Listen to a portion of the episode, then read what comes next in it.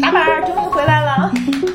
大家好，这里是 Slide Open 第十五期，我是老柴，我是 Coco，我是薇薇，耶我们是第十五期纪念版，纪念版，还有欢迎柴归队。对我回来啦。为什么说是纪念版？呃，Coco 那天说我们其实节目已经做了一年了，后来我们算了一下，其实也没有一年，就就就是八个月。嗯，对，然后但是呃，居然已经十五期了，感谢大家陪伴我们走这么久，耶！对。十五期嗯，我们今天的主题讨论一下辞职的这个话题。对对对对，关于辞职以及这个工作里面的一些重大的转变啊、因为我前段时间在微博上也跟大家说了一下，我呃在三月底的时候，三月二十四号正式离开了上一家公司，然后现在是在一个高调辞辞职 高调辞职，其实也没有特别高调，默默辞职。就是今天大家嗯，因为我们都处在不同的这个职业的阶段嘛，对于这个辞职也有很多的想法，所以今天跟大家聊一下这个。刚才我们盘点了一下，就是我们在目前的这个职场生涯中，大家都辞过几次职。嗯。先请 Coco 这个辞职小冠军说一下。我还好，我是工作十八年，然后我大概辞了五到六次。这个五到六是因为中间有一段时间是被一个机构借走的，所以我觉得它不是一个严格意义上的就是转数，但就是五到六吧，大概是这样。其实我不是小冠军，为什么呢？好像有一个人数跟我差不多，但他职业生涯比我还短一点点。哦，对我工作了，呃，十好久没有算过，我工作十零六年毕业嘛，就十十十五年，对。然后我我也是差不多五到六次，其中的那个多的那个一次是因为是去呃创业，但是其实没有离开母公司，所以那一次人事关系是转了的，但我也不知道算不算辞职，但总之是有一个变化。那加起来的话，加上这一次就是六次。嗯，微微呢？微微呢？我工作了二十年，一共就辞了两次职，然后现在的这份工作做了十六年，所以我可能是最不爱辞职的真的小伙伴。呃，我觉得就是为什么要辞职，以及为什么不辞职，我们可以从不同的视角跟大家分享一下。嗯，对，所以在开篇呢，我特别想趁这个珍贵的机会 跟大家澄清一件事情，因为我在三月底的时候在微博上说我辞职之后，我就发现大家都在啊、我的微博的评论区在庆祝，我我我我很高兴，但是庆祝着庆祝着，我觉得大家风向有一点偏，就很多呃小朋友说。就好像非常快意恩仇的感觉，说那我也要辞职，但我觉得呃不是这样的，所以我想我担心误导了一些同学，所以我想跟大家说一下，辞职其实对于我来说是一个非常谨慎的呃选择，嗯、因为每一个人的情况不一样，我自己辞职其实是深思熟虑了很久，呃，有有根本原因，有。中层原因也有这个直接原因，但是三个原因累加起来才就是形成了最后的这个对辞职。嗯，当然每个人的风格不一样，但就我自己而言，我我是一个相对谨慎的人，我也希望大家，尤其在这两年经济情况和就业环境都不是特别好的情况下，辞职还是需要谨慎的去考虑的。嗯，中层原因、直接原因，还有什么原因？还有深层原因，对，就差不多，就分别根本原因都指向什么呢？嗯，根本原因是，嗯，因为我也工作了十六年，其实我之前有过呃四年多的创业的经验，然后后来，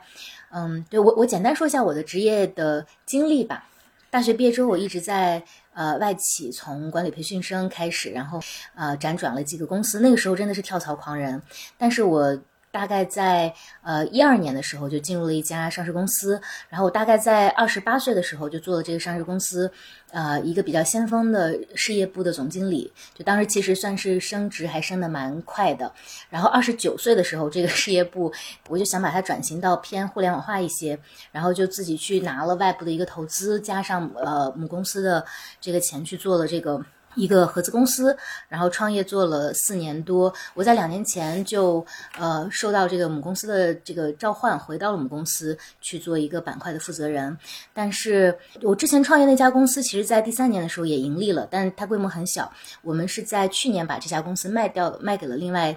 一家公司。但是在整个我一二年到最近的这个将近十年的成长里面，我也在思考说自己的人生道路到底要怎么走，职业呃意味着什么，以及如果说你自己未来十年的工作到底想往什么地方去前进的话，我意识到我可能需要一个更加适合我的赛道或者形式，这个是根本原因。所以其实也是考虑了很久。就两年前我回母公司的时候，其实跟当时的呃董事长也谈过这件事情。我说我可以回来两年，但两年之后我可能要选择我自己的人生，这是一件事情。然后中层原因呢，是我其实呃有了一个契机，在人身上会有一个。其他的使命现在需要去完成，所以他刚好这个时间来临，给了我一一个还不错的假期和理由。那这个是中层原因，还有直接原因就是 timing 特别好，刚好到了一个一个具体的一个时机，那个我就不展开去讲了。所以就是天时地利人和，所以呃最后做的这个决定。但是我想跟尤其是很多年轻的朋友说的是。我的辞职其实确实做了很多很充分的准备，一个是，比如说家庭的支持，那这个其实是的确是有呃很很善意的、很慷慨的一个支持。然后同时呢，嗯，我在职业上其实也储备了，我觉得差不多该有的储备，所以才啊做的这个决定。所以，所以我我我首先想澄清的是，不鼓励大家贸然的去辞职。还有就是，呃，我有一有一条评论吧，我特别想回复的是，千万不要因为对当前的工作状态不满意而去辞职，就永远不要做为了逃避一件事情而去离开一个地方。这个是我在过去的几年工作里面得到的一个比较大的结论和呃学习。我当然在工作里面也遇到过特别痛苦的时刻。但是我希望我把它解决了之后，就是你是你永远是为了寻找一个更好的呃 option 再去离开，而不是说我要去为了解决一个去逃避一个问题而去离开。因为如果是逃避问题的话，你未来还是会遇到类似的问题。嗯，这个是我要一开篇想跟大家交代和澄清的一件事情。嗯，我觉得我也还蛮同意柴说的，就是不要因为逃避去去做这个选择。呃，我我和柴和微微说过两个词，我觉得第一就是从我的角度，我看整个的职场选择，我会很关注我的 career path 是什么样的，就是你设计，就是以你可看到的路径，你希望自己走向哪里？我觉得这个是一个我其实挺建议大家可以去去做的一个思考。我现在在哪里？职业这个路径上我要去哪里？第二是说我持续会思考一个。概念叫 skill site，就是如果我要去到那里的话，我希望在每段经历中获取到什么，去 build up 我的这个 skill site。然后我觉得，如果说我的这个职场风格的话，就是那，就是我说，呃，我我在职场风格就是爱的时候义无反顾，就特别 desperate hard working，就是，但是我觉得我走的时候是绝不回头，嗯，就是走的时候都很决绝，因为很多时候。我被给到的 comments 是说，哇，Coco，你真的不像一个北京孩子，因为似乎我不知道你你们遇到就微微有没有过这种职场偏见。其实我觉得，作为北京同学，在职场上是被歧视的人群，就是我我真的会得到过很多这种反馈，是说，Coco，你真的特别不像一个北京孩子，因为我做事情非常非常的努力，就是就是就是感觉是，这是我觉得那是专门针对北京男生的。因为北京女生真的都很偏，是吗？然后我觉得，反正总之，我在工作中，无论是作为小朋友还是作为现在的老大，我都会觉得我是那种非常努力的。但是如果我想清楚了我要什么，嗯，和我不要什么，我不接受什么，但我就是我，我成长这么多年的职业生涯中，几乎没有过跟老板去伸手说我要升职和加薪，但我永远是我同龄人中升职加薪最快的，呃。以及我几乎每一年的，就是每一段经历的辞职都戏码都挺多的，是因为老板一定会各种挽留。但是我觉得只要我说出来，那我就几乎要走了，就是好像只有一次失败的 case。然后我我想跟大家也分享一下我的感受，就是我的 career path 是这样的，就是我自己的呃。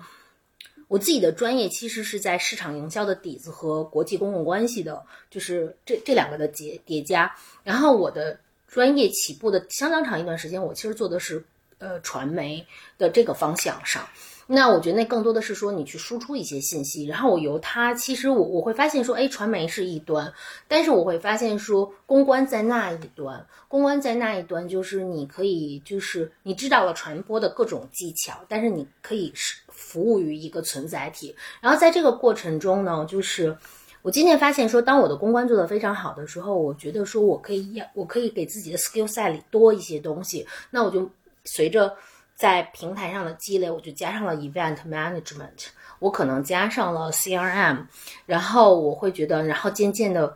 嗯，我觉得说就把 marketing 加在了里面，然后把 marketing 加在里面的时候，中间我有一段时间，我几乎每一段时间都会意识到自己有一块是特别需要补的东西，然后那我就会说目标是在这个，比如在这个工作中，我希望说我要补到的，举个例子，我需要补补充补我的。嗯，我我拿一个工作呃来举例，就是我曾经工作服务过一个国际品牌。那我最早进入这个品牌，我是一个嗯 PR 的专家，是这个品牌整个亚太区的 PR 专家。那在这个部分，这是我的，这个是我我我在这个公司最独特的存在和最权威的领域。但是我大概用了四年的时间，就是呃，在我做我 PR 的专家的同时的话，我就把我的 marketing 和 communication 的部分其实。变得非常的强大，因为在公关之余，我就是去管理了很多整合营销的项目。那这是在职场上我加的 skill，但同时我会意识到一件事情，我就觉得说，哇，我觉得我的 branding 不够强，因为我发现回头看我过去的各种经历，总是 branding 的 manager，他把他读懂策略以后，他 develop 出来了 branding 的东西，然后他把它当了给 PR marketing，那我觉得那不好，所以在那个阶段的话。我就是会找很多的行业专家去聊，然后我其实同时也在加入一个 p r b o n o 的机构，然后我就把我的很多想法通过我 p r b o n o 的项目的方式，其实去做实践，看他说是不是真的有效的，我在学，然后再去做。我觉得这个也是，就是其实有的时候你的 skill side 增长不仅是你那个 full time job，有的时候你的一些额外的 practice 其实也可以帮你去做进一步的成长。然后在那个阶段，因为我的可能我的一个目标是在于说。我需要在整个 region 做到这个 function 上最权威的，人，好我做到了。但我的下一步就是要求自己，我下后来我再换的下一份工作，就是因为我想做的是一个整个 marketing 所有 marketing 的中国区的老大。那我这个就是我选择下一份工作的目标。那就是这个基本上是我的 model，就是我每一次的话都会知道说，在这份工作中，呃，我要完成什么，我要 build up 什么 skill set。以及我下一份工作，呃，我要什么？如果这个平台不再能，就是它 fulfill 了它在我 career path 中的这个存在，我其实基本就觉得那是该我换的，该我去选择下一个机会的的。就是契机了，所以所以基本上来说，就是你觉得你在这个现有的这个工作里面没有太多可以学到的东西了，嗯，学不到新的东西了，你可能就会考虑呃寻求这样的改变。因为我我听到，因为我对于 COCO 的这个嗯。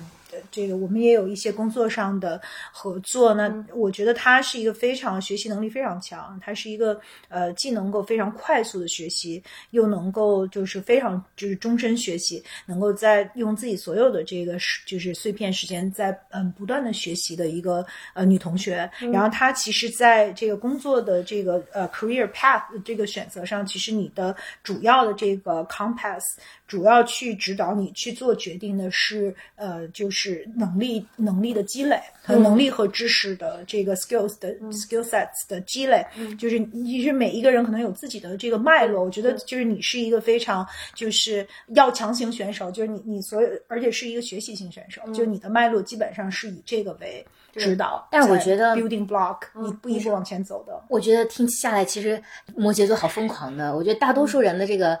跳槽或者换工作的动机，应该都没有这么理性或者科学的吧？哎，呃，对。但我稍微还补充一个，就是我觉得这个过程中也不是一个呃简单我去看它，其实也是因为我比较了解自己。因为我觉得我挺幸运的是，我我服务的各种公司，它都会做很多员工的个性测试，让你更好了解你自己。那我后来发现，我被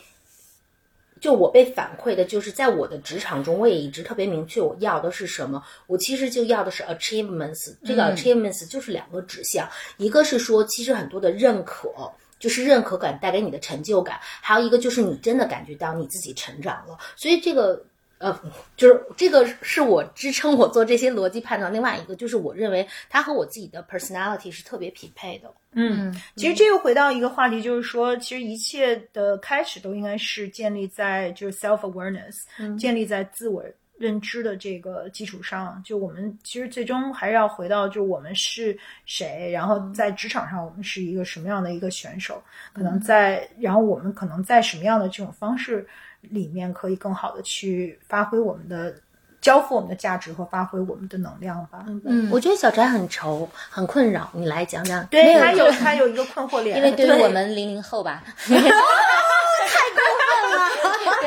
对对，于我们年轻人，我们换工作其实可能嗯不太像 Coco 想的那么的理性，或者或者从结果倒推，好像看起来，哎，我好像是因为某种成长换了工作，但其实没有。所以我记得薇讲过他之前换工作的这个经历我觉得你当时还挺朋克，挺像现在的九五后的。我有一个理论啊，因为嗯作为一个职场那个老老员工，我有一个理论，就是我觉得年轻的时候就可以。就是就是要勇于更更多的去尝试，啊就你尝试的越多，你越知道你这个 self awareness 不是建立在在家对着墙去思考的基础上呢。我觉得还是要就是在经在你的真实的经历的这个场景里，才知道自己是呃最适合做什么样的工作。你你的热爱，因为之前我们也聊过这个，就是如果从长远来讲，就是如果我们能找到自己的热爱，那我们更容易在这个工作中去发挥自己的价值，也更容易去享受这个工作。所以我觉得年轻的时候就应该呃，其实应该多换几个工作，去不断的去尝试。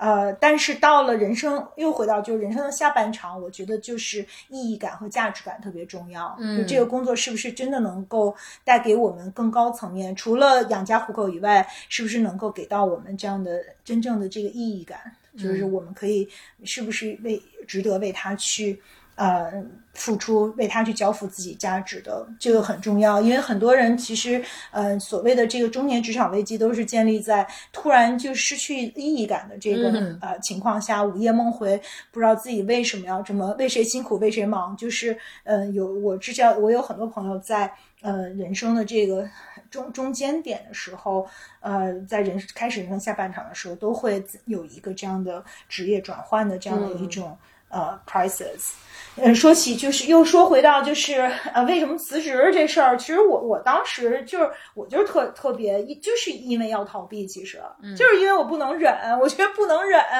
就是那嗯，这这其实第一，其实我当时转变的这个，因为所谓的 change，就是那你这个 change 的动力是什么？反正当时我的动力就是因为我实在不能忍了，我必须得找一个改变，我必须得改变。但我觉得我负责任的部分就是说，我当时也确实是因为呃申请到了呃就是在去美国念书的机会，把所有的这个呃下一步都都已经就是确认了，我才我拿到那个就是、呃 offer 拿到全奖，我才去辞职的。嗯我我也没有裸辞，可能我也没有这个 luxury 说我还完全不知道人生后边要发生什么，我就去裸辞。所以我觉得裸辞是要不要裸辞，可能也是另外一个呃维度的话题。嗯但是我觉得，就是如果真的不能忍，也并不是说，我觉得柴的意思不是说不能忍不能是一个因素，只是说你是不是就是特别盲目的说，我今天实在特别讨厌这个工作，我我就很任性的去辞职，不想自己后面的规划。嗯对，但是还是要有一个就是呃，至少我们应该有一个方向吧。对我之前在知乎上答过一道题，他说大概意思是我特别讨厌我的老板，然后我每天见到他我都很生气，我不要要不要辞职？后来我的回答还是那个。呃，一高赞的一个回答，因为我没有想到那么多人有共鸣。我说你，其实我就是随便举个例子，我说你要是一个月想要辞职，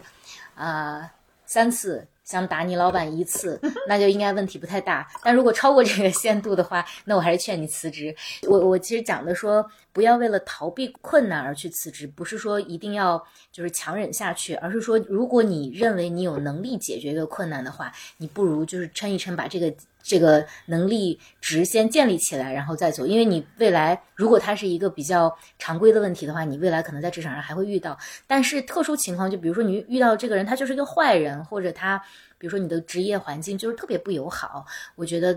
倒也没有必要委屈自己。就是这个就是要看大家各自判断了。那回到刚刚未提的那个问题，你们觉得裸辞可以可以裸辞吗？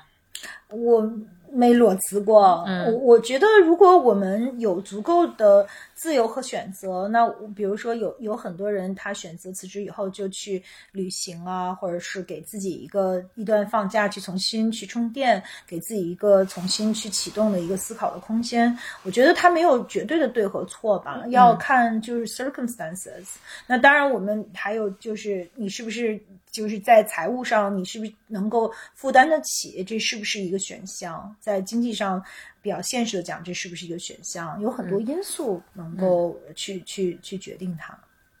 Coco 你呢？我有过一次裸辞，嗯完全也是在我计划之外，非常不符合我的的的的的一贯表现。我还挺高兴的，就是很少能有摩摩羯座是这个。对，但但那个 那次真的是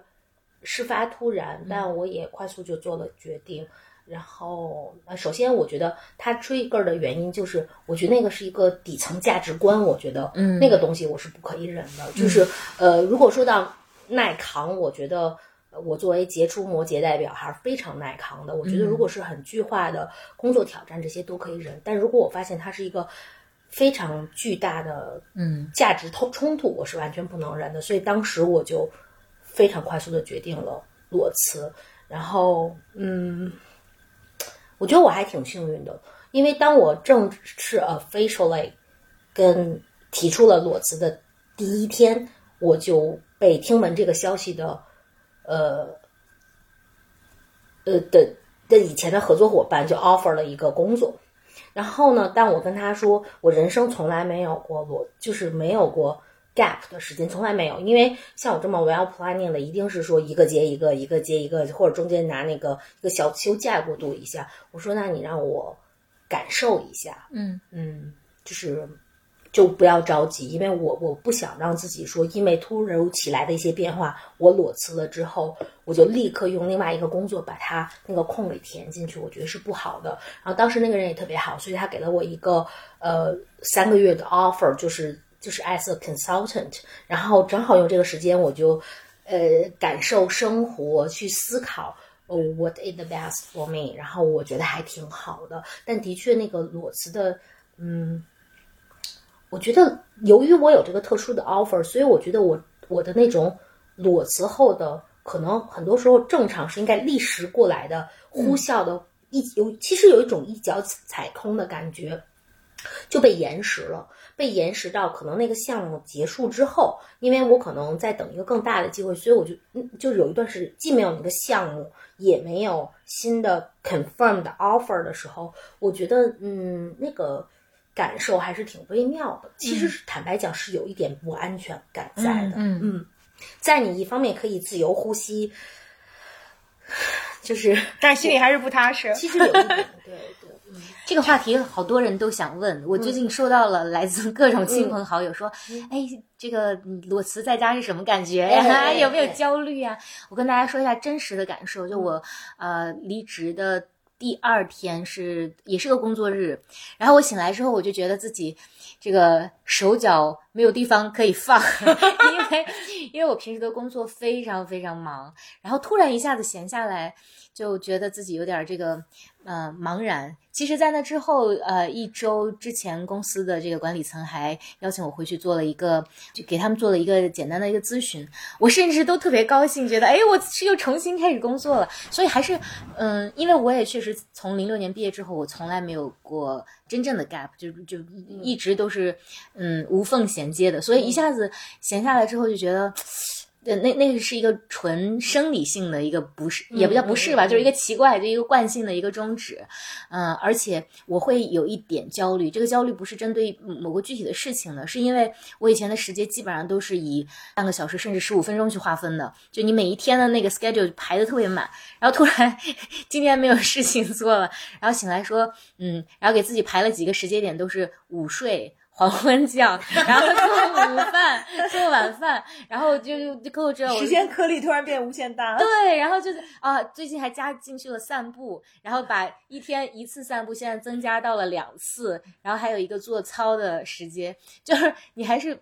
因为你你还是在之前的那个 pattern 里面，你会觉得时间我得去划分，包括我现在还是正常在上每天在上语言课，然后会有这个阅读的时间。但是即便如此呢，就是一下子那个惯性还是转不过来。其实我我离职之前给自己做了非常充分的准备，你们知道，就包括嗯。包括我也给自己储蓄了一笔这个 离职基金，就能保证自己这个啊，可能比如说在两两到三年，因为因为我我暂时确实。处在比较特殊的人生阶段，我目前也没有什么经济负担，但是我也即便如此，我也给自己 储备了基金。但是，嗯，我现在是离职的第第多少第三周吧，就感觉嗯。又开心呢，又确实还是有一点奇怪的虚无感。嗯嗯，这这个的确是存在的。然后包括不安全感来自于哪里呢？因为我其实做这个决定深思熟虑，也考虑了。如果整个算起来，其实在两年前我去 Take 公司这个 offer 的时候，就已经开始准备这一天了。所以其实是一个。很长期的一个决定，但即便如此呢，我最近的有一点不安全感是来自于怕武功荒废，就觉得哎呀，这个我已经三周没有接触市场了，不知道这市场上发生什么新事情了，对，还是会有一点点这个，但是我现在正还是在调试的状态中，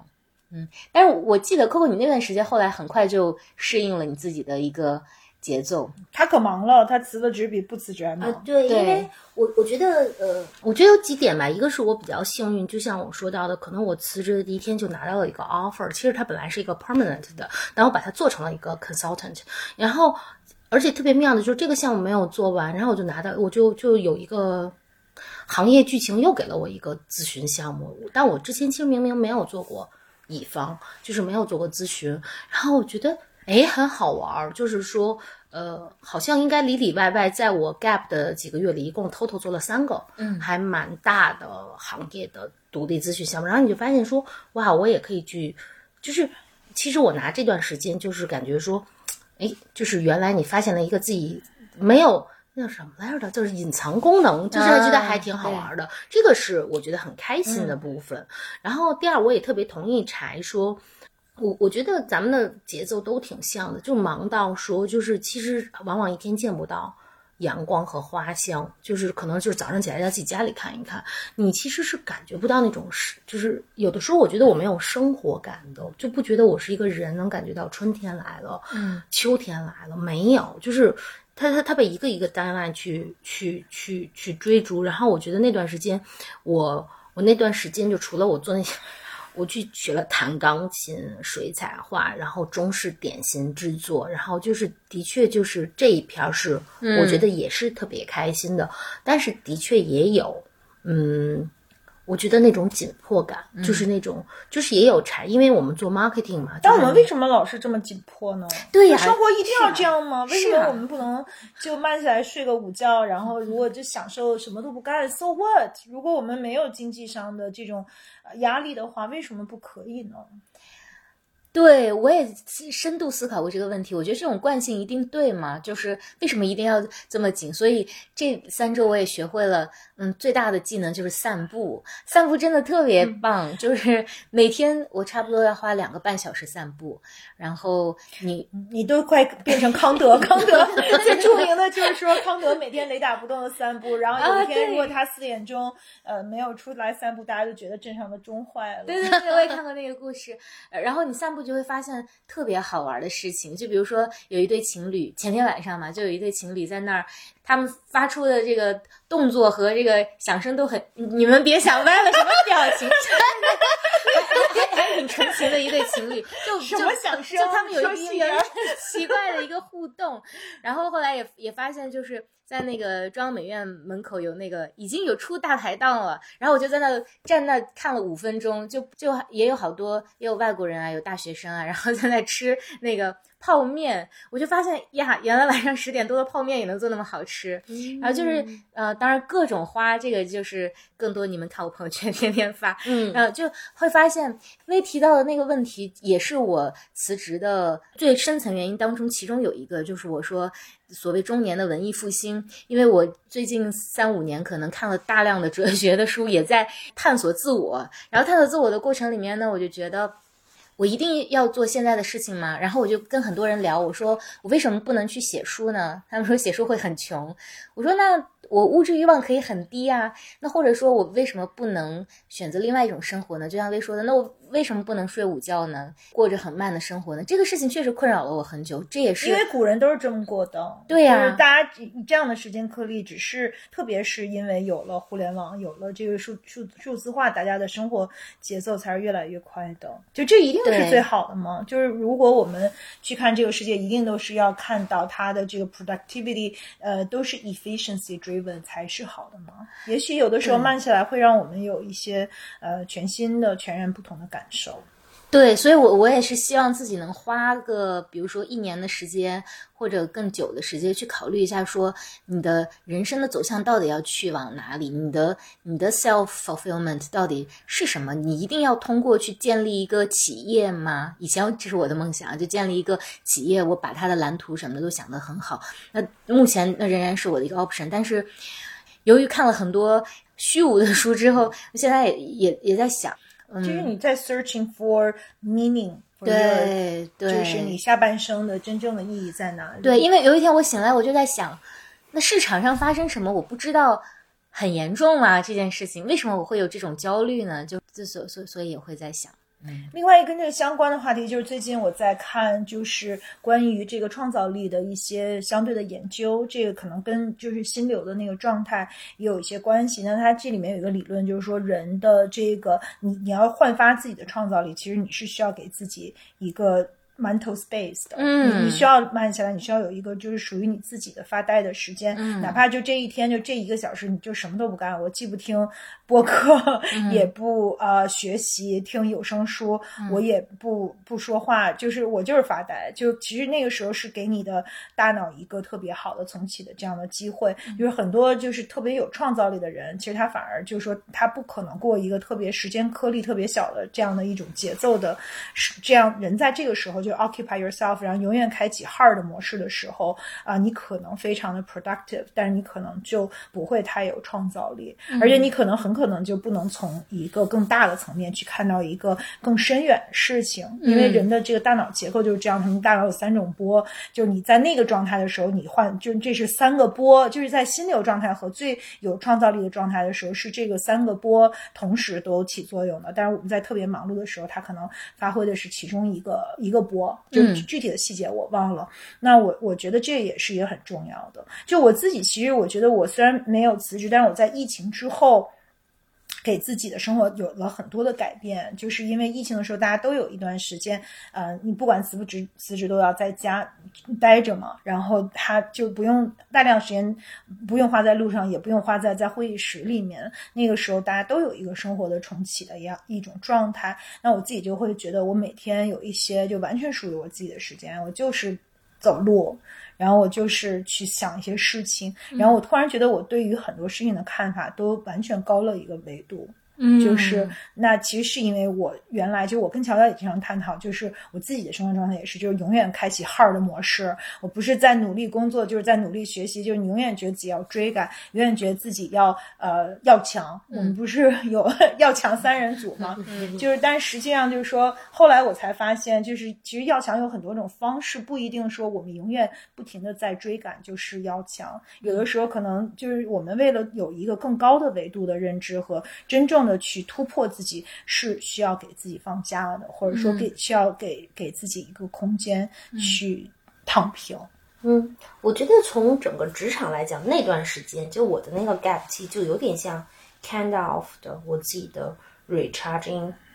的这个阶段。嗯，那是说到就刚回回应一下刚才大家问的那个问题，说，哎，就是我们为什么要这么忙碌呢？我首先我不觉得人人都需要那么忙碌，但我自己觉得说，我自己知道说，当我我是 enjoy。这种节奏的，就像刚才咱们前头我聊说，我每天都在干了啥干了啥，累到可能就是这样睡去了，早上起来还是这样醒来。那呃，但是我我同意薇说给自己的留白时间，但我的习惯是写日记，就手写日记。你们也都知道我有这个习惯，因为我觉得那是一个相对纯粹的自己和自己对话的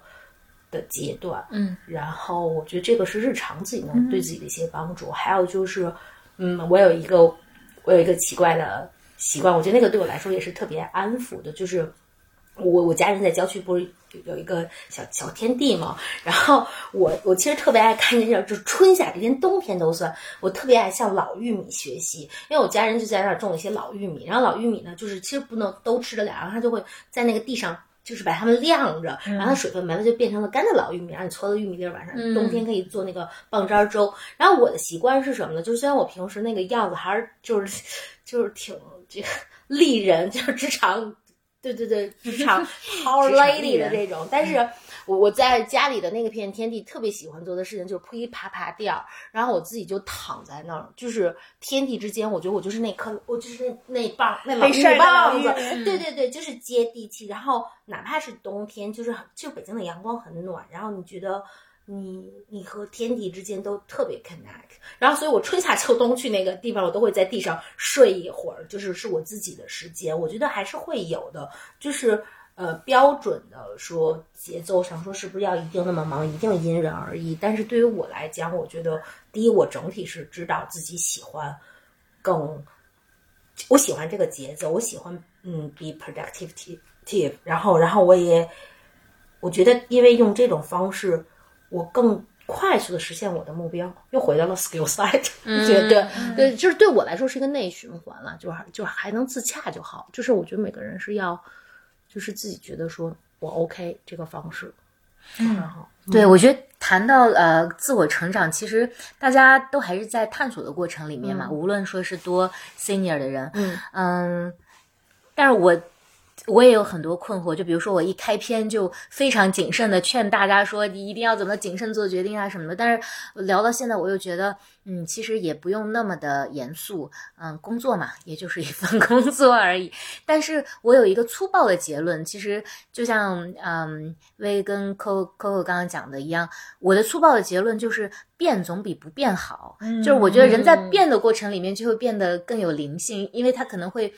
触发你的一些应激的机制，然后你可能主动或者被动的去学习，或者说你的新的灵感就会这个变，也包括你节奏上的变，你从特别快的节奏变到慢的。然后，因为我觉得如果一个人一成不变的话，他的灵气和他的那个动能就会慢慢被消磨掉。是的，嗯，所以就是辞职也好，还是说，嗯，为你要讲讲你最近的。嗯，其实我特别你说这个特别能 relate，因为我其实在过去的两年有一个。很大的这个职场的决定要做，就是他尽管他其实不是一个换工作，但是他其实是要呃 relocate 到另外一个国家去工作。但是其实就是说，在这个职业上，呃，职业生涯上，这是一个很大的 step up，可能是呃每一个人的就是就是梦想。的一个特别好的机会，但是另一方面就是，那我就要连根拔起，离开我现在的这个我特别热爱的生活，我的播客，我的呃闺蜜们，我的小伙伴们，呃，所以我我我会觉得就是我这样的就是在生活上的这么大的一个 sacrifice，其实我要去放弃很多我那么热爱生活，那么热爱嗯玩耍，所有的这一切对生命的探索，那我可能都不能够。就是常回来，哪怕就连外卖都没有了，反正就各种嘛。然后，嗯。就是其实我做了很长时间的这个思想斗争，嗯，但是后来我就觉得说，最终还是像柴说的，就是，但是我觉得最差的就是原地不动，因为我现在的我在我现在的工作已经做了十六年，尽管我的呃呃职责范畴一直在变，就就是从而而且从一个就 professional track 变变成了这个 management track，就是现在都都在做一些管理。相关的就是战略协调相关的工作，但是他可能再往后就没有这个太多的成长性了。就我已经都觉得，就 I'm just so bored，因为我已经没有办法在现有的工作里面能够学到特别多的东西了。那我自己就觉得说，有的时候。你有这样的一个自我成长的机会，可能你真的要逼着自己就 kick yourself out of comfort zone，因为没有人真的愿意离开 comfort zone。嗯，comfort zone 叫 comfort zone 嘛，就是呃离开都会带来焦虑感，巨大巨大的这个不确定感。就之前我跟乔乔说过，我说我我他我就他就说，那对你来说，你觉得就是换到一个陌生的国家工作意味着什么？我说这个意味着社会关系剥夺。后来乔乔说，你怎么在脑门给自己？就是他觉得我。我是一个特别就是擅长抽象一些事情的人，就我老是给自己贴一大标签儿，就明明就是说，他就说你不会真的，如果是真的是你的朋友，你的生活你就不会失去他们的，就是你为什么要自个儿吓唬自己，就是在脑门上刻上社会关系剥夺几个大字，那可能就是我在这个抽象化的过程中就把自己吓得半死，就这个对我来说真的是一个特别难以下咽的事情。那我觉我觉得这个就是我的。就是我自己需要去面临的挑战，所以我觉得就是可能辞职也是一样的嘛。就是我们如果换一个全新的这个呃工作，全全新的领域，全新的公司，全新的同事，那其实都是在一定程度上离开了我们原来的舒适区啊，进到一个充满了未知、充满了挑战，可能会有很多焦虑的这样的一个呃一个新的一个。chapter，但是有的时候，嗯，可能我们就确实，呃，得勇敢一点，因为人生就是一一场体验嘛。我我我的确觉得最差的就是原地不动，变总比不变好。哪怕说就这一步我们没走对，也许我们觉得就是这个选择并不适合我们，但我们永远还都有下一个选择。嗯，因为微做的那个决定，嗯，我。个人真的觉得还是非常非常勇敢的，因为他不是去，比如说像美国啊，或者说他非常熟悉的一个这个语言环境，他去的是一个非常陌生的环境，所以就无论是这一次的变动，还是说你很很小的时候的那一次的变动，嗯，我我其实很好奇，因为我感觉你这种变动比我去换个工作或者说辞个职，感觉要来的剧烈的多。我觉得我就是要不然就不变，要不然就特就是巨变。对，就是你的那个动能或者说勇气是从哪里来的？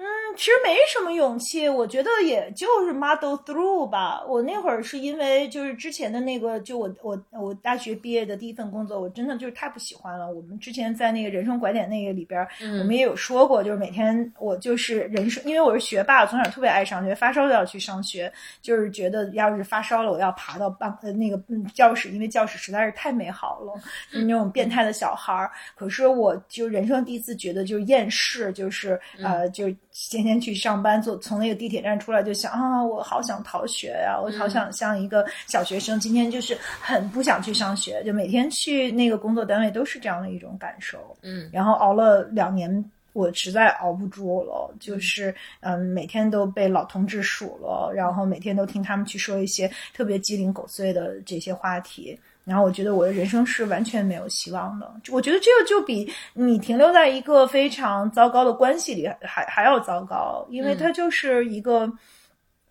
巨大的网，就是让我觉得喘不过气来。后来我就决定。就是去念书嘛，用这个方式去去改变自己的命运。但实际上，我到了那个嗯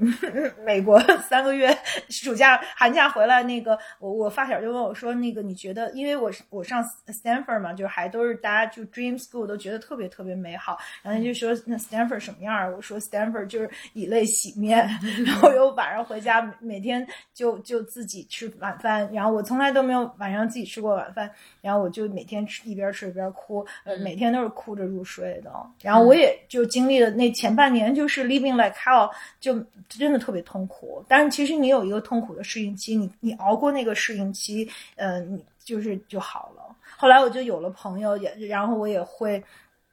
我刚开始在课堂上就不敢说话，因为我们班就是学 journalism，我是唯一一个就是。不是 native speaker，然后人家都说的特别特别好，然后也都是 smart kids，然后就觉得特别自卑，然后我也花了很多的时间去努力的让自己开口啊，去适应。但是到后来我发现，就我一旦适应了，我一旦去能够表达自己，其实我。我也不比他们任何一个人差，而且事实上最后我的成绩也都呃不比我任何一个美国同学差。但是就是那个过程其实还是非常非常痛苦的。我觉得那个时候就需要那个所谓的 grit，就是坚毅力，就是熬。我觉得我们这些要强的同学都不是问题，就是说，那我觉得有一个好的东西在于，就是说，我现在如果回看，我会给我年轻的自己说，这是有一个时间维度的，就是你不要把它认为是永恒，因为人在特别痛苦。的时候，你可能就看不到这个，呃，它是这个时间的维度。其实，就如果我会告诉年轻的自己说，你其实扛过了以后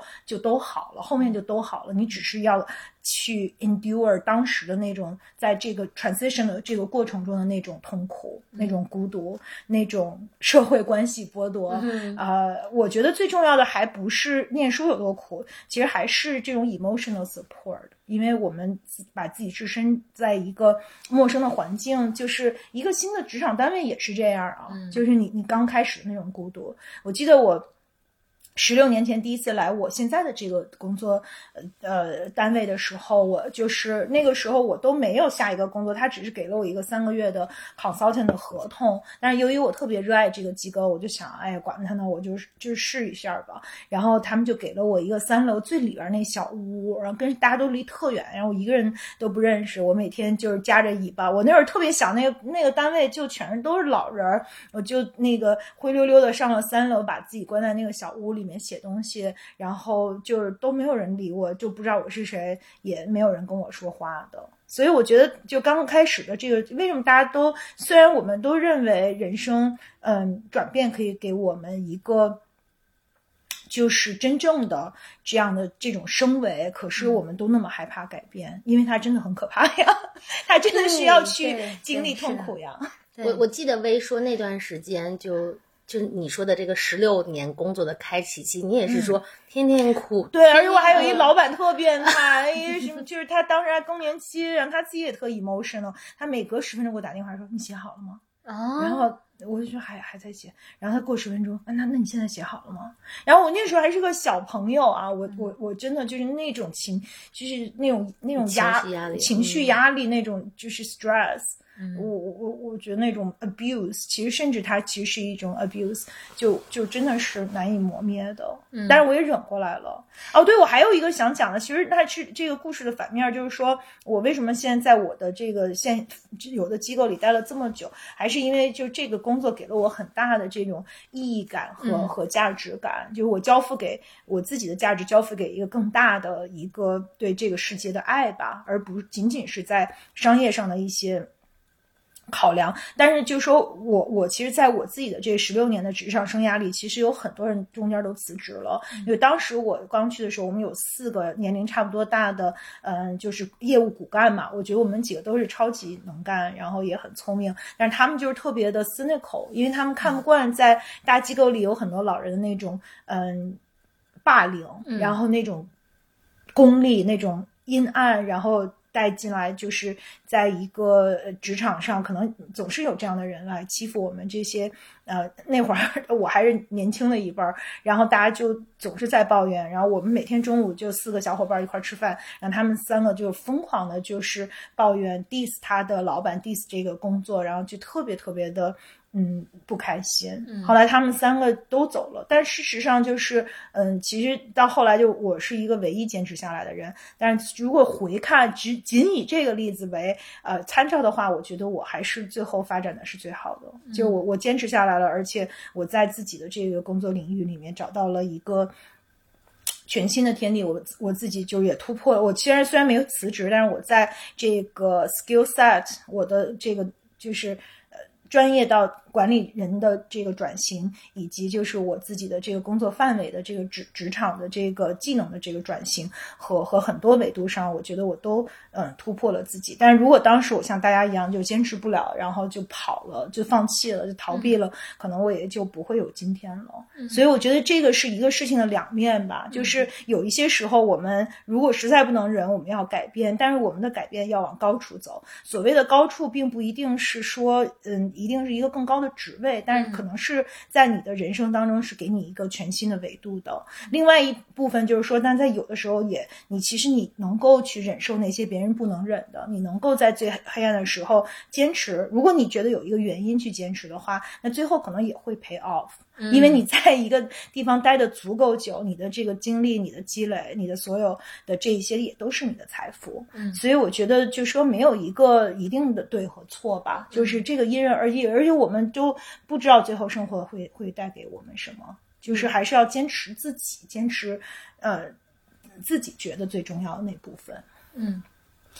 其实微刚讲的，他还有另外一个方面，我觉得可以分享给嗯年轻的朋友们，就是年轻的时候做什么决定，也不要自己想的太严严重。对，没有对错。嗯，因为我之所以问薇说她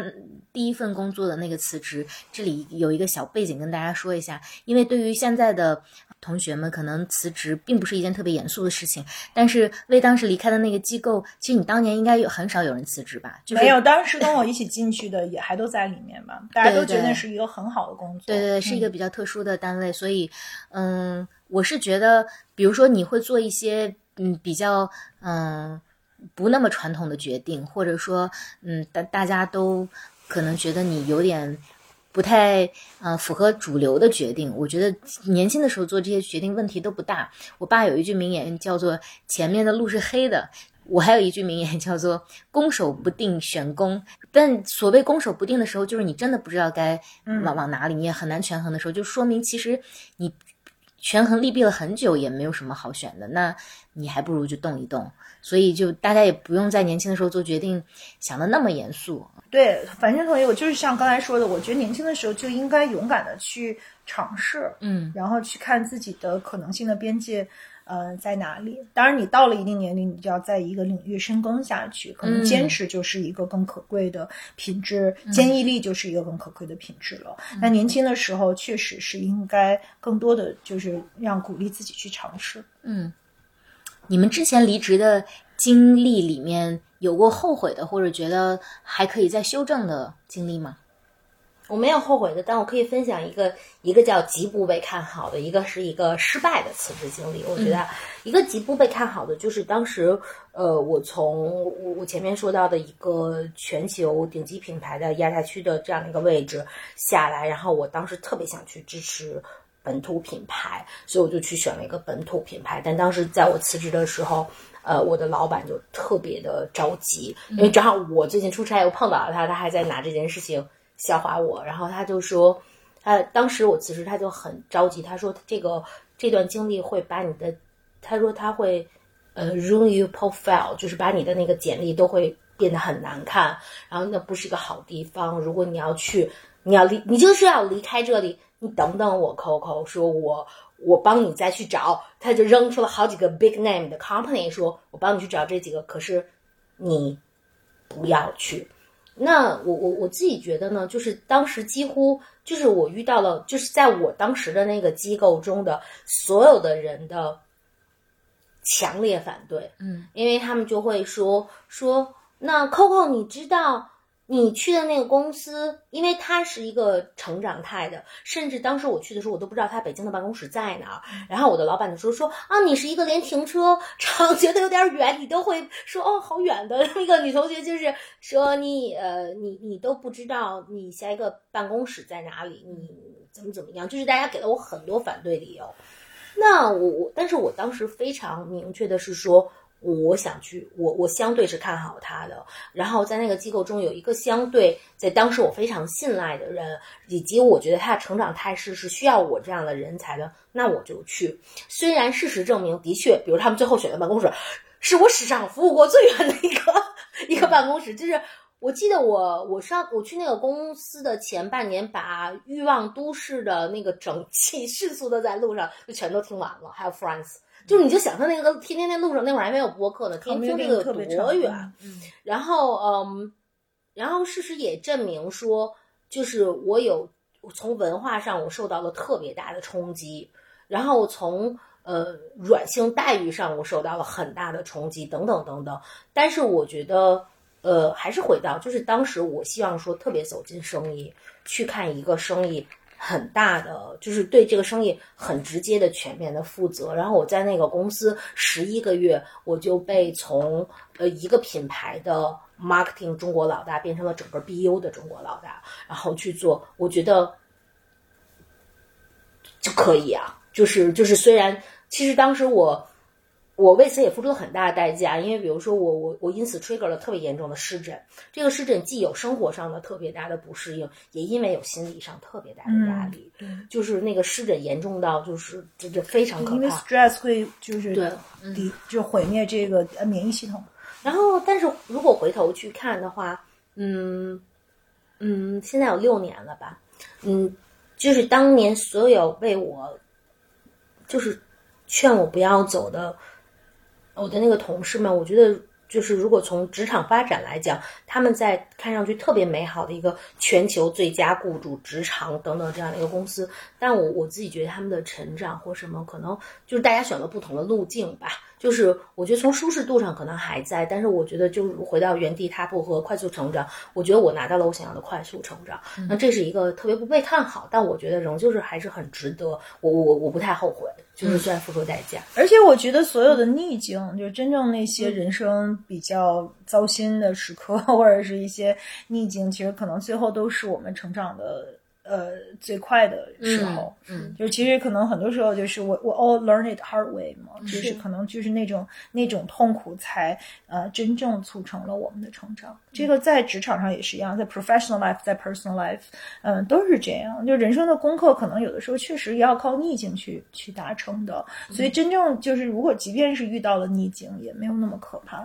因为我们有一天会呃，就是浴火重生，叫什么？浴火重生嘛，嗯，我想起浴火焚身还是浴火重生，暴露了你的另一面。然后，对对，确实是这样的。对，然后说一个失败的吧，因为刚才说辞职都挺成功，只有一次是失败，是也是拿到了很大的 offer，但是就是，但最终就是放弃了，还是留了下来。我觉得那个就是，嗯，你会发现，反正对于我来说，最底层的，呃。决裂是来自于价值观的，但我觉得，嗯，能够让你真的是咬住后槽牙，在当时已经每天都在想辞职，有一个星期因为忙到疯没想辞职，就说哇，我竟然没有想辞职的状况下，最终还是。选择留在了那个平台，我觉得就是我我我后来想，就是选择留下来的那个背后的原因，就挺像薇说的那个，就是也是很大的价值认同。因为我觉得我很相信美，而我当时选择的那个留下，是因为它真的有好大的就是美的召唤和力量。就是可能我我我我的确这，我觉得这个的确是很大的那个，就是对于你自己的呼唤。和能让你盯住，就可能对于大家来说那个就很 ridiculous，但对于我来说，真的很多时候都累成一坨屎了。但是我可能看看我的什么 产品手册，甚至我可能走到一个区域，闻到那个呃这个品牌我熟悉的香氛的味道，我都会觉得啊，我又好了一些或怎么样的。所以我觉得，就是如果你能找到底层特别热爱的那件事情上，还是就是那个失败的经，其实我挺感谢那个，我挺感谢那次我没有成功的。呃，辞职的，因为我觉得，嗯，我我我其实就是从理性的角度都觉得，似乎新的选择是更好的。可是感性上就是觉得自己更爱就是留下地方，因为而且我觉得，因为我的老板太了解我了，所以就是就是他把我专门弄到他身边，然后就忽闪着他碧蓝的眼睛，然后说：“但是你觉得那事儿美吗？” 嗯，然后他他就然后我就就是。我就我就对啊，就就就词穷了，因为我觉得就是你还是要知道你内心很大渴望的一个东西在哪里。嗯嗯，我觉得找工作跟谈恋爱还是一回事，就是你看，就是还是鼓励大家年轻的时候多谈恋爱，然后最后找到了自己的这个热爱之后，你就能吃苦也好，嗯，无聊也好，你就能 得坚持的很久很久。嗯。我我两次辞职的时候，心里面都有特别具象的一个画面，就是第一次从，就是一个还挺好的一个外企到啊这个 local 的公司，其实我当时有一个画面，那个外企目前也是呃全球前前几啊前三前五的企业，然后它是一个特别好的大学，就是你在那里，它有。非常好的培训的体系，然后会有很多 global 的项目，就是你做项做起项目来，你会面临各种听不懂的口音和码农，就是你你会一下子给你扔到一个非常嗯宽广的一个学习的领域里面去，然后你成长也会很快。但是呢，我那一年二十二十六岁，但因为我我我毕业时间比较早嘛，所以我其实已经在职场上工作了。六七年是，嗯，对，好像是对。然后我就觉得一个特别具象的画面是，我已经在大学这么久了，我想去战场上厮杀一下，嗯啊，我想去跟人近身搏斗，去看一下真正的那个市市场是怎么样。因为我感觉我在那个公司仍然是被当做一个学徒在对待。嗯那那肯定啊，因为我当时的资历也只能是一个学徒。嗯然后后来我就说，那去是呃战场上去看看。然后结结局就是 在战场上双手沾满了鲜血，嗯、然后非常的惨，嗯、对，缺胳膊断腿的，反正也遇到过像上次 Coco 知道，就也在这个。董事会级别的大会上嚎啕大哭，不是那种流眼泪啊，就是哦哦哦，就那种哭，你知道吗？就很尴尬，很尴尬。对，然后反正就是也遇到过，有一年啊、那还是很早期的双十一，就我当时负责的一个项目是那是 smart device，就是那种呃 wearable 的那那那那种东西，然后当时很火嘛，然后结果开业之后呢，双十一我们的销量低到嗯。非常非常荒谬的一个地步，哇！当时的感觉就是从头冰到了脚，就也遇到过各种惨败，但是就回头想想，就觉得自己还是做了一个还挺英武的决定，就是你决定就是转身，可能其实当时还是没有完全学成啊，但是就打算去去到那个战场上去拼一下，所以很多年之后，那个画面一直是在我的脑海里面，就觉得嗯，那个是一个画面。然后这一次离职有一个画面就是。因为我一直水性特别不好，其实我也请了不少次老师去教我学游泳，然后但直到现在，我特别尴尬的是，我每一次去海边度假，人家在海里面游泳的时候都是自由泳，我还是蛙泳，你知道那个就很就很尴尬。我也是，我也自由泳不好，但是我也不会浮水，我只会蛙泳，就跟在游泳池一样，在海边就很尴尬。就我水性很不好，但我最近的画面就是，呃，我水性仍然不好，但是我就想。到海里面去，你也不知道未来是什么，但是就不想在一个可能是一个池塘，你在你在一个池塘里面相对比较安全，你也知道哪里有那个小岛，哪里有一块小木板，然后但是你就想，我要去海里面看看是什么。但是我在这儿其实想分享一个，就是还是大家要要想好风险和后果，但你有承担的能力去做这个决定的时候，你就会相对比较安全。我当然知道，我做这个决定可能会有一些呃风险，因为你选择的是一条相对没有那么安全的道路。嗯嗯，但是呢，还是想去大大大海里面游泳只要你能承担这个后果，对对对，就是游一下。就跟表白一样嘛，表白不也是吗？就勇敢的去表白吧，只要你能承担这个后果。其实表白的后果还好吧，大不了不就是被拒吗不？过我大不了就，不过我最差就连朋友都做不了了。哦，因为好尴尬是是吗？是其实原来是是好朋友，最差的就是说，嗯，最后连朋友都没得做了。嗯你是不是能承担这个后果？对，我最近脑子里面冒出了特别多奇异的职业规划，比如说，要不去，呃啊，比如说去当一个情怀的作家。后来发现这条路其实非常非常艰难，因为我研究了一下，写出一部好作品实在太困难了，它可能比做一个商业项目要困难的多得多，而我又不愿意去做一个你就把一堆字往那里一堆，然后就出一本书的人，我不想这样子。然后我也想过说，要不去做一个家庭主妇。后来我发现哦，做家庭主妇，我的能力模型并不在这里，我们并不具备任何竞争优势。我可以把饭做熟啦，但是就是就是做家庭主妇有太太多人比我优秀太多了。嗯，倒也不是非要争优秀，但是那你就是没有奔头了嘛。所以我我也在想，去做个 做点啥呢？这并不代表着我没有这个原本的职业规划，也是有的。但是我是想把自己放在一个更加自由的一个维度里面去想想还能干点啥。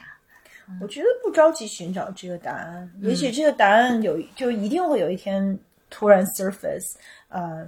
就是你突突然击中你。但是其实寻找这个答案的过程本身就是非常美好的一件事情。嗯，而且 In between，你可以做一个很很一般的家庭主妇，对，努力把饭做熟，最近好像做的还不错呢，真的，嗯，特别开。心，写菜谱。对我还 很嘚瑟，去小某书平台上去发表菜谱，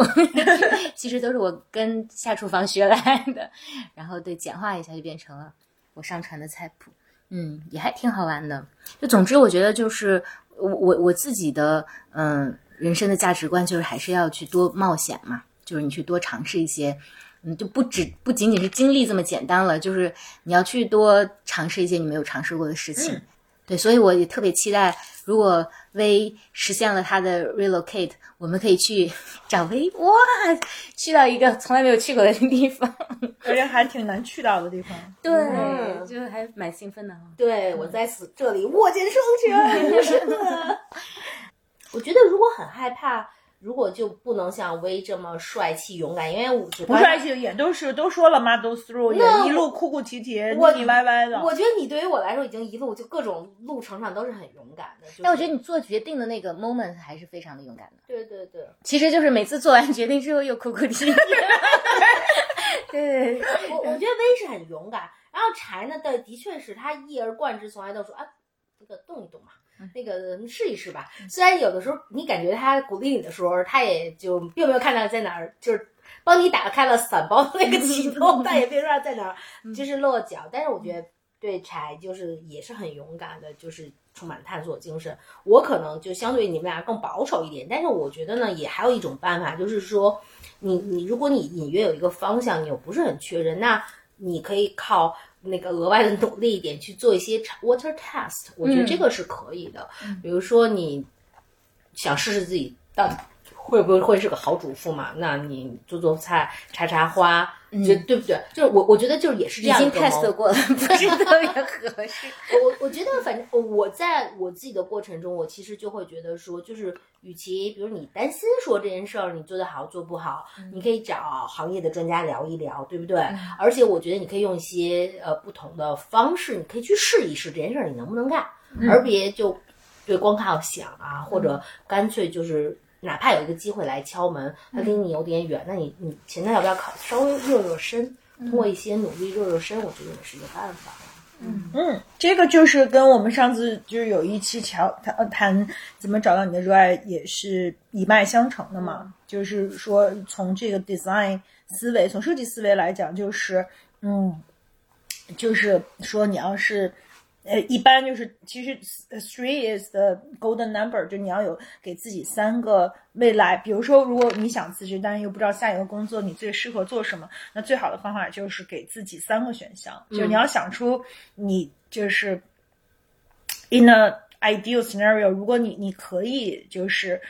如果你有这样的选择，你先给自己三个选项，然后呢，你其实可以去有两种方法去测试自己，一个是就是像 Coco 说的，去找行业专家去聊，或者已经在做那个工作的人。就很重要的是，如果这个工作你你想尝试，那你去找那个。当然，你又不能马上就去尝试。啊，理想中就是你三个都同时尝试，但但这不可能嘛。所以你就找那个已经在做这样的工作的人去呃聊聊，去真的去去了解他。还有一个就是。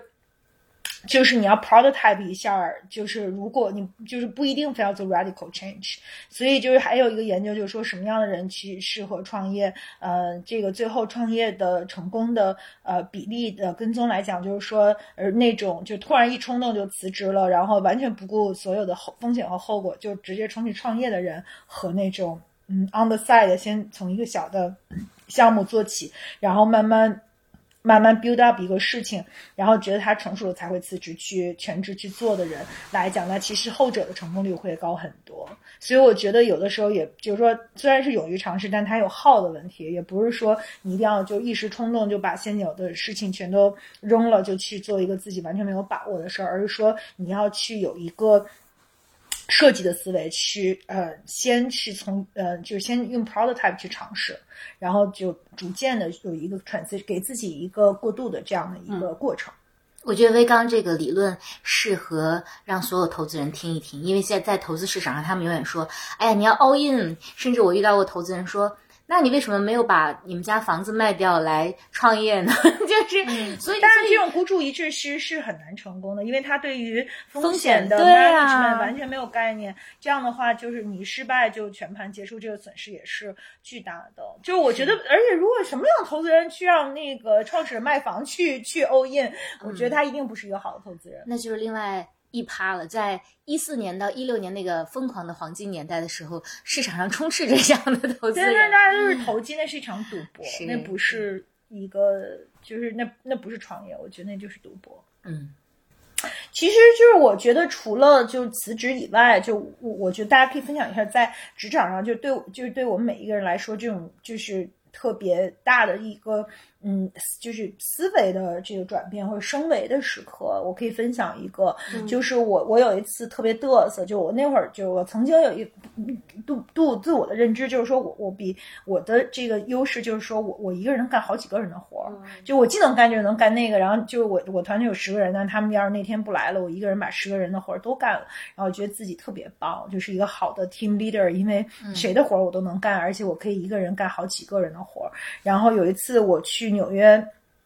跟一个好朋友吃饭，他就问我说：“是你是就是你是什么样的一个就是 leadership style？” 我就说我就是一个嗯，就是什么都能干的人，我可以多多角色随时转换，然后一个人 cover 好多个人。后来他就冷笑出声说：“你，但是他的官儿比我大多了。”然后他说：“你知道我每天都怎么怎么度过吗？我每天到了办公室，我就放空自己，我就播出一个电视剧。”嗯。然后我也不看，我就是让他在那儿有声，我就在那儿发呆，发着发着，我就突然想出一个事儿，我就把我的下属呃叫进来，然后跟他交代一下，然后就出去了。我我又放空自己，说其实一个真正好的 leader，就是说你有五员、三员五虎将或者五员大将，他每一个人都干的事儿特别好，然后你整天都无所事事，这才是一个好的 leader，就不是说你你自己把自己累死，把别人所有人的活儿都干了，这世界上没谁。都行，他觉得这个是一个很就是很 low level 的这么一种呃管理方式。那正更高级管理方式就是说，你赋能给你的团队，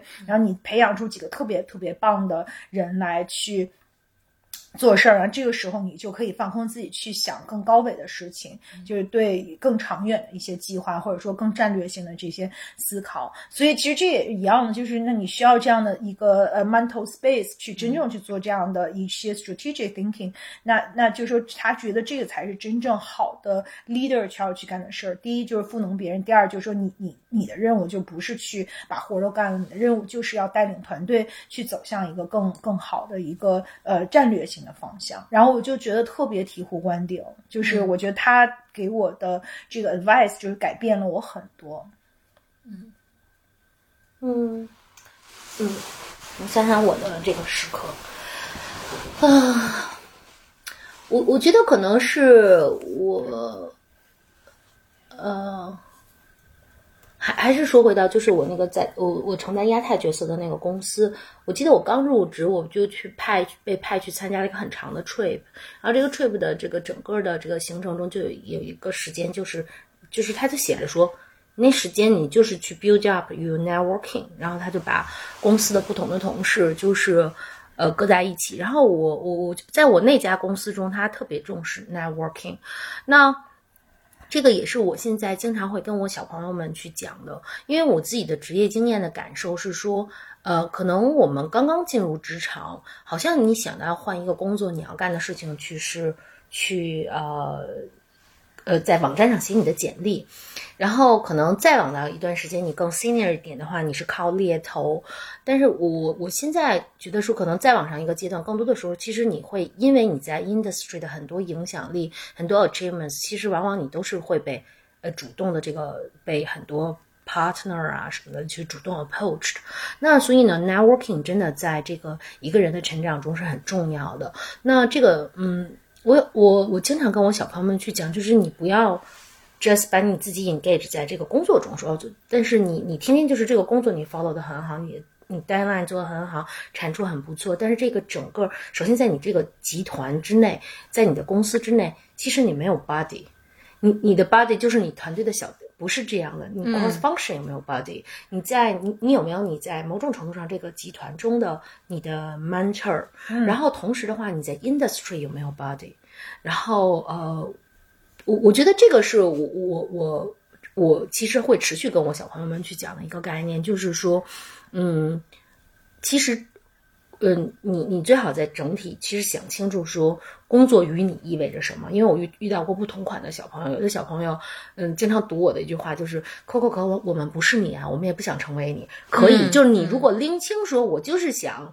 那一款，我觉得也特别好，就是你和你的生活会相处的特别的自在，就是这就是我工作这一 part。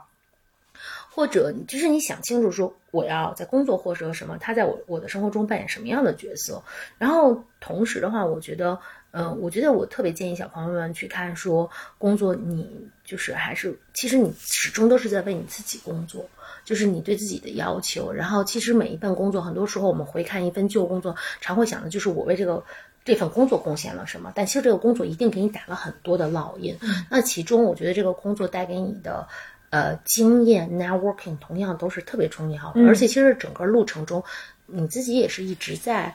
enhance 你的 reputation。我觉得很多时候就是，呃，我觉得关于 networking 的部分，其实容易被小朋友们低估的。而且再举个，我就说这片儿就就是就是说的有点多，就是呃，我我包括有一个概念，就是我觉得我的小朋友们最早跟我接触，他们好像很怕被我看到说他们在 LinkedIn 上有。有有 log in LinkedIn，因为他们好像感觉说，哦，LinkedIn 是一个找工作的地方，好像我 log in LinkedIn LinkedIn，甚至被我老板看到，就是在。背叛，对，就是在背叛。我在找工作，其实不是我的小朋友们。如果我发现我的小朋友在 LinkedIn，一般我都会主动 send invitation 给他，因为我会觉得，其实你成为我的 connection，某种程度我在帮你背书。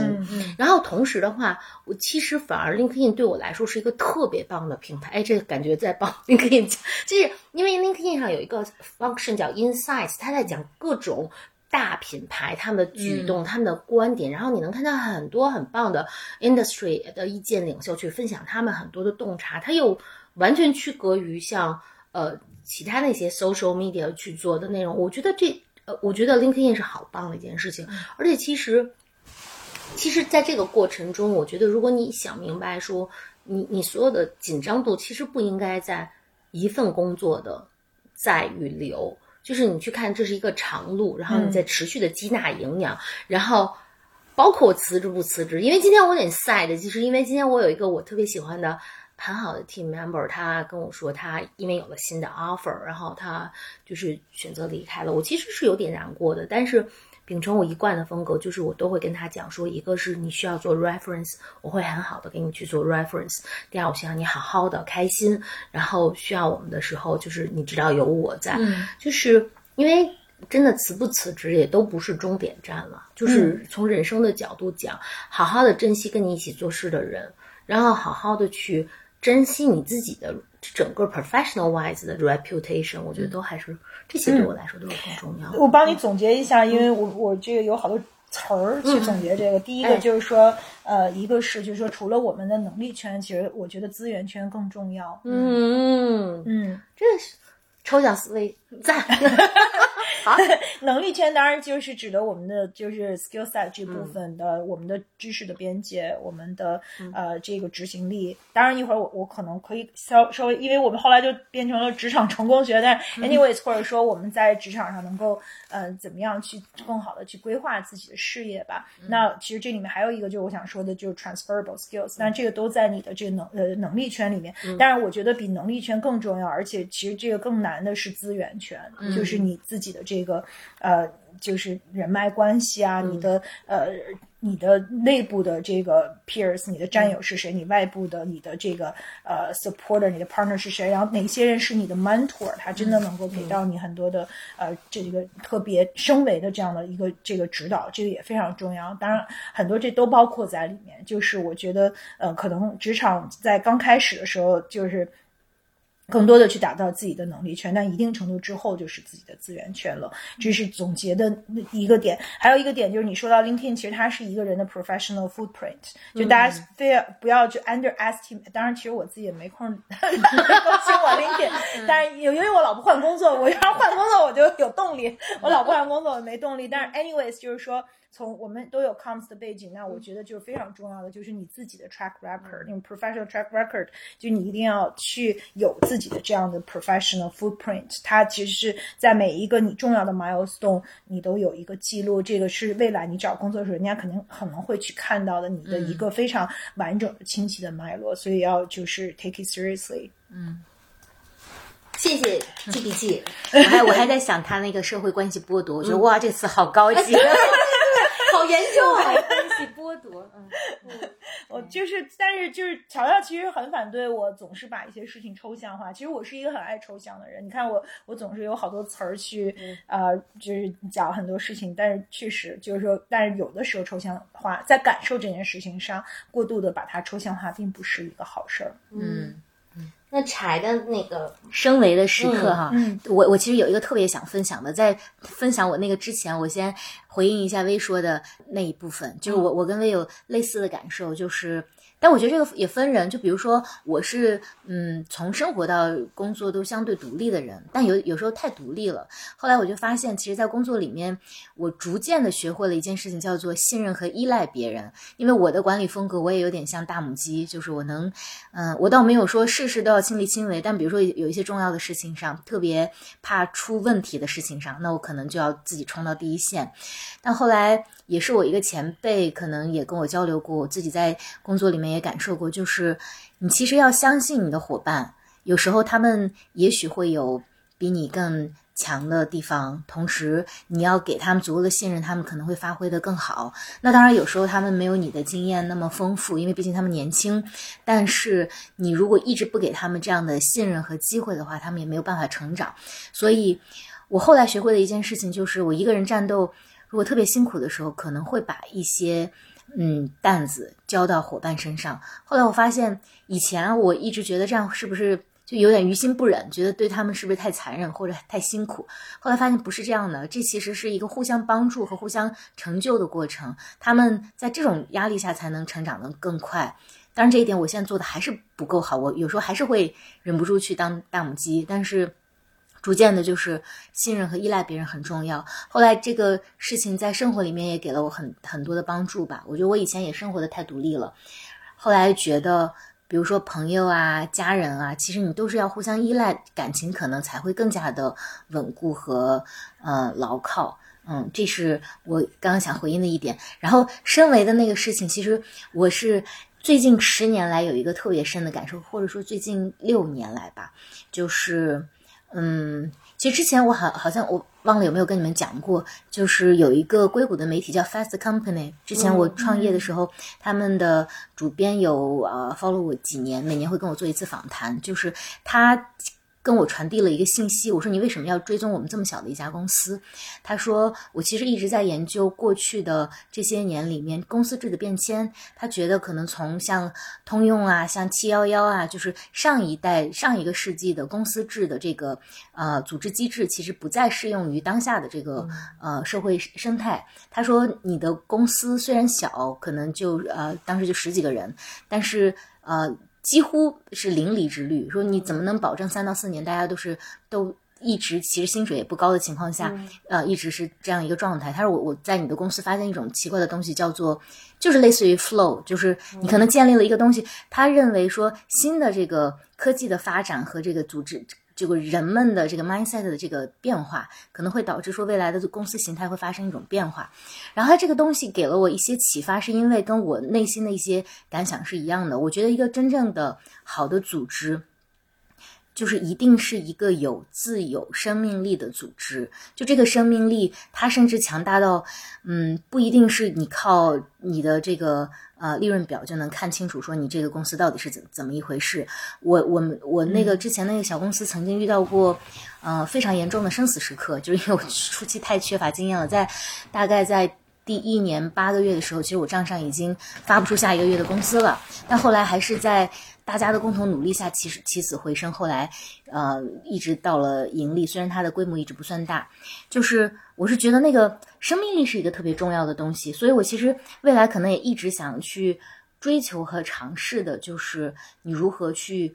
呃营造和建设一个有生命力的组织，而这个生命力里面又包含了非常多的东西，包括你成员之间的相处的模式、你们的文化、你们所坚信的价值观、你们去跟商业规则打交道的一些底层的逻辑等等。所以这个是嗯，我过去几年。比较大的一个收获吧，嗯，我我觉得我能 get，就是我记得我当时看《写狗》那本书，那个是 Nike 的创始人的一个偏自传的这样一个的书籍，然后他其实有一次用就用了一个表达，他大概是在讲说，嗯，在 Nike 的创业初期。他甚至能够感觉到 Nike 这家公司的一呼一吸。我我我其实很多时候会有这种强烈的感受，嗯，就是他自己的生命的律动，他他其实是一个有生命的机体。嗯当然，我觉得你刚才涉及的层面就比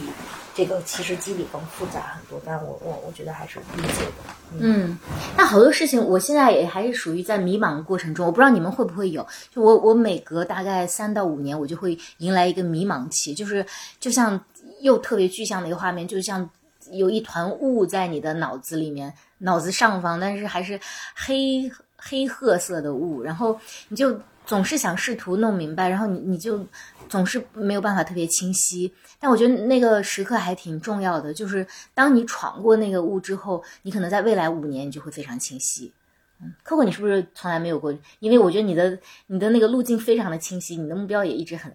嗯，嗯我觉得我只是有，就是我有一些大概的 pattern，其实能回应到微说的，就是我第一觉得说我自己大概觉得说自己一般服务于公司的，嗯。时长是三到四年，是因为我一直做 rebranding 嘛，所以一般来说就是一个牌子它需要重建，然后绽放，一般在中国市场是三到四年，所以这个是一个我时间上的 pattern。第二，我会觉得说，呃，我每次我进入一个新环境，真的我觉得无论是当年志气还是现在相对来说资深的话，呃，我觉得前半年都是蛮难的。嗯就是你你有一种身心焦灼的感受，但的确就是说过去还是会总会有那一天，就是拨云见日说，嗯，一切其实就是山水自在的感觉。所以我觉得我第二个 pattern 时间一般都是前半年，真的是非常难挨的。嗯然后，嗯，对我觉得我的大乌云，嗯，没那么多，因为都是一个个具，就是我觉得对于我来说，就是我可能还是一个个具化的面问题。比如我、我为什么如此，比如相对这个阶段的整个的推进，就是我觉得都是一个个命题和问题了。然后，然后我又是比较擅长于求救的，所以我觉得我会自己想不通，就去问一些我觉得比较智慧的人，或者我认为在人上跟我有类，就是能给我洞见的人。所以，我我不像你们俩这么抽象思维，就我我还好。嗯，微微有吗？嗯，这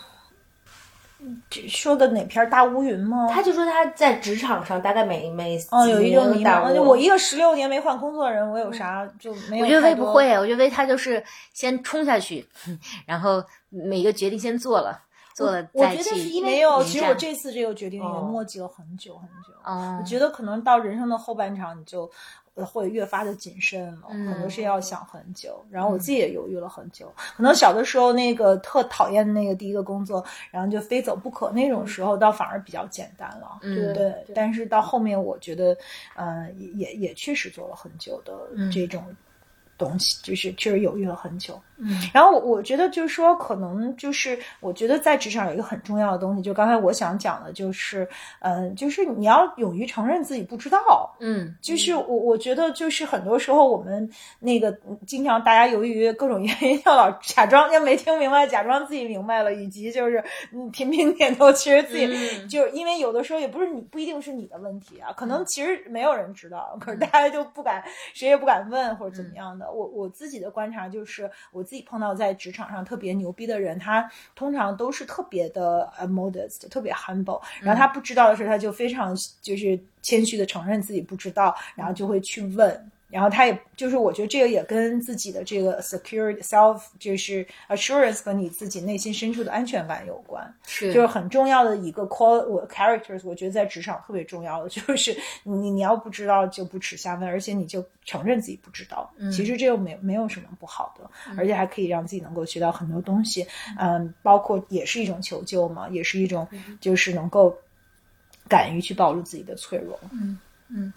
其实就像威刚刚说的那个，确实也是，嗯，相对个人比较强大的时候，反而会就很坦诚。那我对我就知之为知之了，嗯，但但是对于好多小朋友，可能就尤其是。我小时候也很难，我老怕别人嘲笑我，或者是也许就是觉得这是一噩梦，就其实所有人都懂，只有你一个人不懂。其实往往不是这样的，而且其实作为小朋友更不应呃，这个这么想很正常，很自然，但实际上你更不需要有负担和包袱，因为你就是作为职场的新人，那不知道是很正常的。如果你装不知道，这个才不好。第一，你你不能发现问题；然后第二，你没有办法学习。嗯所以我觉得这点倒是，好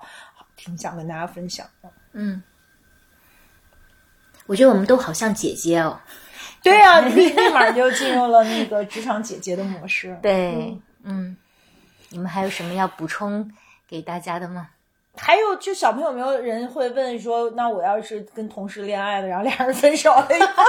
然后见了面很尴尬，要不要辞职？请参考我们另外一期叫叫什么？当我们谈论爱情时，我们在谈论什么？嗯 啊，我们教的不是说要不要辞职，而是说怎么让你的爱情变得更美好。不是，这是我我觉得这是一个职场经常发生的问题，就真的吗是职场恋情之后，有的人就是很尴尬，没法取决于公司允许不。允许吧。那不一定是，当然 power relations 肯定不允许，但是有的时候也不一定是 power relation，你可能就是跟自己的同 peers 同级的同事谈恋爱呀，但有些公司还是不允许，这样都不允许。啊、有一些公司不允许的。可是我觉得谈恋爱以后，你就老在公司加班，特别有利于公司的成长。不，我跟你说，而且好像首先你刚才说说是一普遍问题，你看人家说有公司不允许，然后在我的 industry 我们很难有办公室恋情，对吧？都是你的或者 gay。嗯，对，嗯，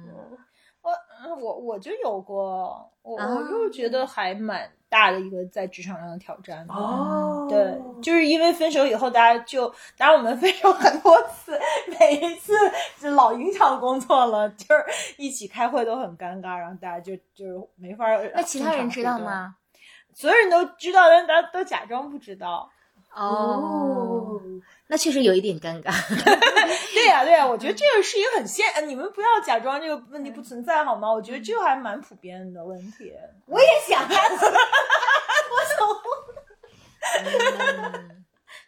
嗯看来你俩都没经历过。没没有有。嗯，OK，反正反正那你的建议是呢？我建议就 model through 啊，见招到时候见见机行事吧，没没什么好建议。嗯嗯，呃，不过就说它有利有弊吧，因为我觉得好像前一阵儿还有呃就有一次这儿还有一个 debate，就是到底应该不允呃应该允许公司恋情，但是这样有的那个大公司大家都九九六什么七十一的，你要是不跟自己同事谈恋爱，你似乎就完全没有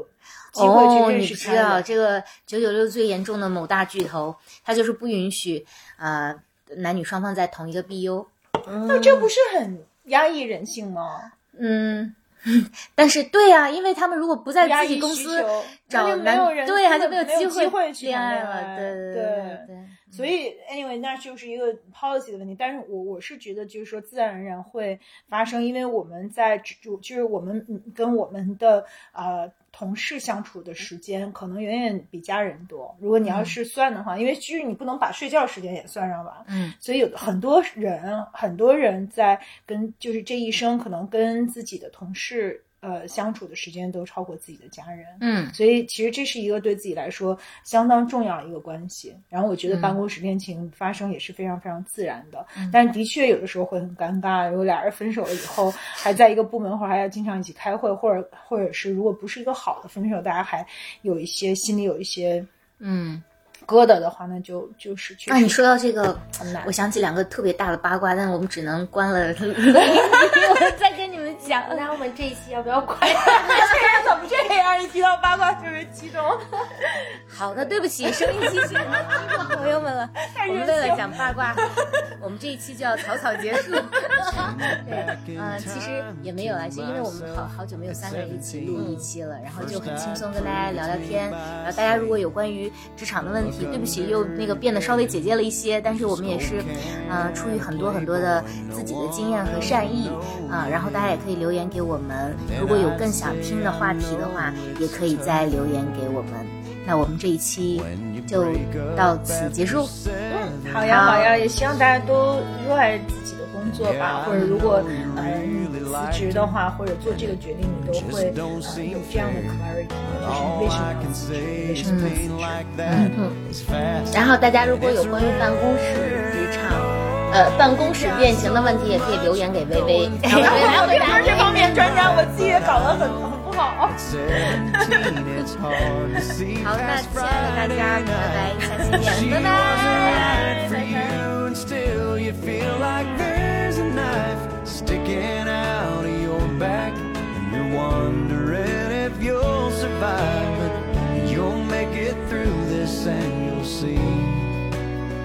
you're still around to write this letter to me.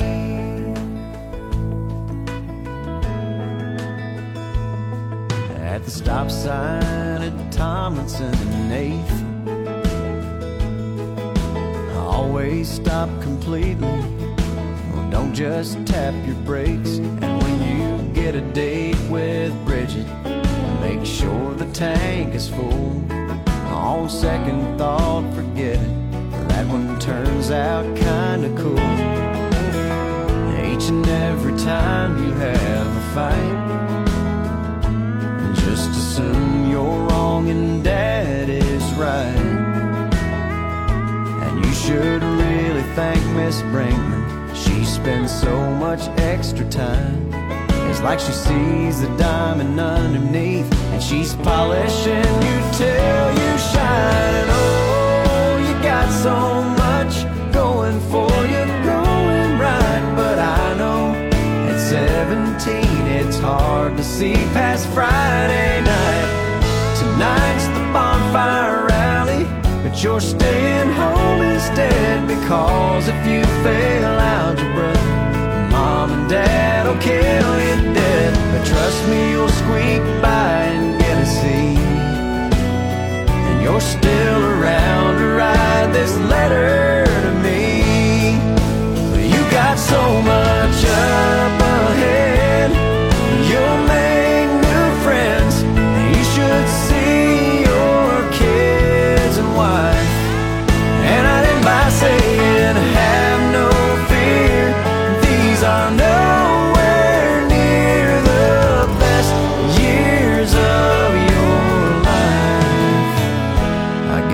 See you in the mirror when you're a grown man. P.S. Go hug Aunt Rita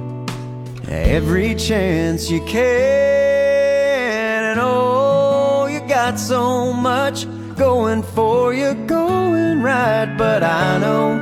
at 17 it's hard to see past Friday night. I wish you'd study Spanish. I wish you'd take a typing class. I wish you wouldn't worry and let it be. Hey, I'd say have a little faith and you'll see. If I could ride